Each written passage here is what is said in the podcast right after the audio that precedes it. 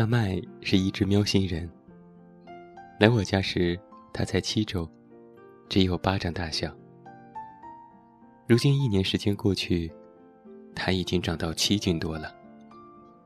每次抱它出门，都会引起路人的惊呼：“瞧啊，好肥的猫！”刚来家的时候，大麦还很怕生。我的死党来看他时，他吓得撒腿狂奔，连摔带滚的躲到了床底下。过了半个多小时还不肯出来。如今一年过去，他已经变成了一朵英俊的交际花，是要得到所有人类的喜欢。就连送快递的大叔，他都要去蹭一蹭。大麦有很多兴趣爱好，比如喜欢把抓到的蟑螂和拍死的苍蝇放到我床上；比如便便的时候，一定要把猫砂弄到盆子外面，泡得满地都是；比如我忙起来不理他的时候，他就会把便便拉到我的枕头上以示报复。总的来说。大麦是一只非常合格的喵星人，做了每只喵星人该做的事情，那就是绝不把愚蠢的人类放在眼里。可是，虽然大麦时常用藐视的目光看着我，但我还是时常能够感受到他对我的爱。即便我想要亲他的时候，他都会一爪子按住我的嘴。并且嫌弃的扭过头去。我坐在阳台上晒太阳的时候，他就会坐在我的腿上舔毛，有时候也顺便舔舔我。我躺在床上看书，他就会躺在我的胳膊上睡觉，还时不时的蹬我两脚。我在电脑前码字或者看美剧的时候。他就会躺在键盘上，或者挡住电脑屏幕。我出门的时候，无论多晚回来，他都会坐在门口等着我。我常常打开门，就能看见大麦一副睡眼惺忪的样子，眼睛还没有完全睁开，就已经朝我走来。大麦是我的跟屁虫。无论我走到哪里，他都会跟到哪里。就连我去厕所，他都要跟着。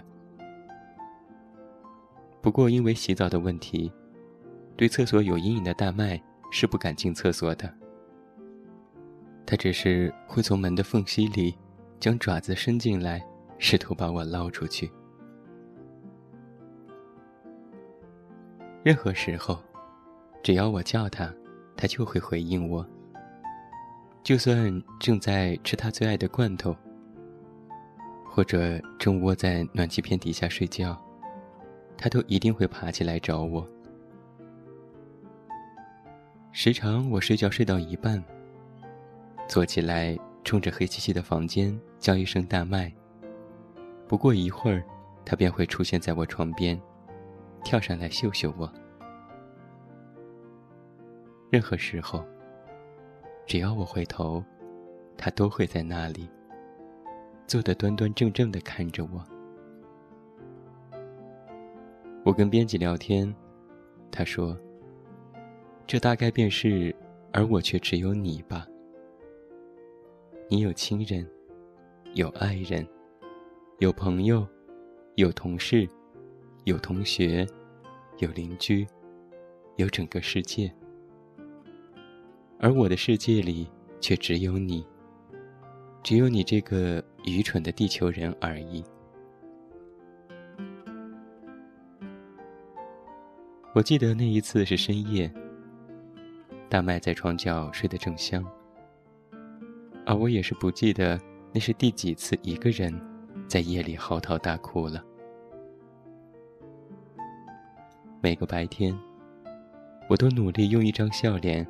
笑哈哈的面对这个复杂的世界，我总觉得自己已经足够坚强和豁达了。可总有那么一些夜晚，还是会感受到那些冰冷的寒意。我觉得那是我生命当中真正孤立无援的时刻。没有人可以帮我，我只能这么哭一哭。然后到了明天，再放下那些困惑和悲伤，继续拼命活着，努力的哈哈笑。可就在这时，大麦却从睡梦当中醒了过来。他伸个懒腰走到我面前，用他软软的小肉垫。轻轻地拍了拍我，然后静静地挨着我的脑袋趴下来。那是我第一次在夜里哭时，会有谁来陪着我？很不可思议，可仅仅是这样而已，我便觉得被安慰了。兴许有人会说，大面并不是在安慰我，他只是好奇而已。猫咪懂什么？可就算他什么都不懂，又有什么关系呢？他那么萌，那么可爱，温暖，柔软。同他一起度过的时刻，都是幸福而美好的。他是我拥有过的最美好的事物了，而且他还毛茸茸的。我突然想起了《破产姐妹》里有一个片段。一向没心没肺、刻薄毒舌的 Max 说：“我这一生里有许许多多的不如意，我也确信未来只会越发的艰难。但是你却如此的好。当一切都不尽如人意时，你是我生活当中唯一的美好，而且你还毛茸茸的。”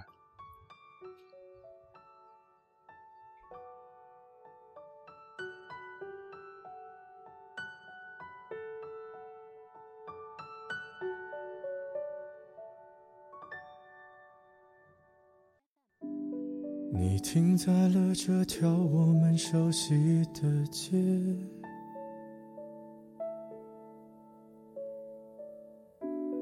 把你准备好的台词全念一遍。我还在逞强，说着谎，也没能力遮挡你去的方向。至少分开的时候，我落落大方。我后来都会选择绕过那条街，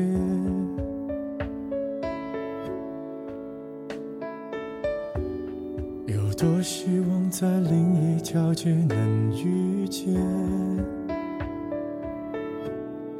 思念在逞强，不肯忘，怪我没能力跟随你去的方向。若越爱，越要落落大方。你还要我怎样？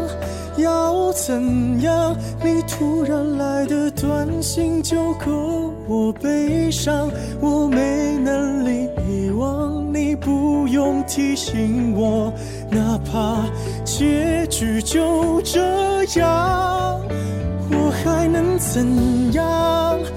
能怎样？最后还不是落得情人的立场，你从来不会想。我何必这样？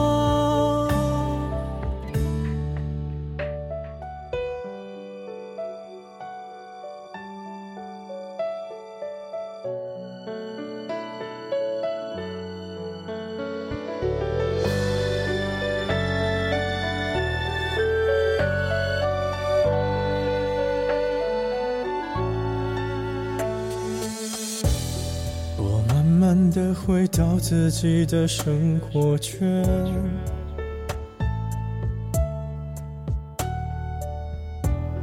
也开始可以接触新的人选。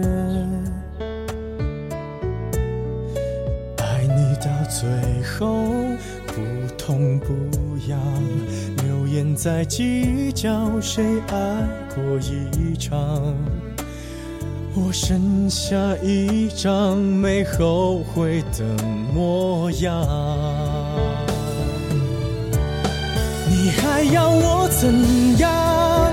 要怎样？你千万不要在我婚礼的现场。我听完你爱的歌，就上了车，爱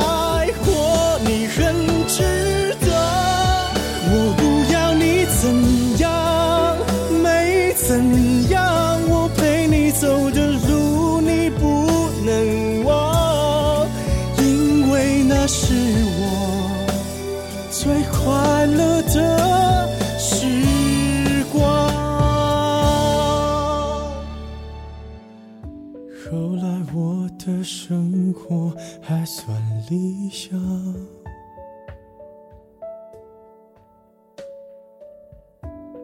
没为你落到孤单的下场。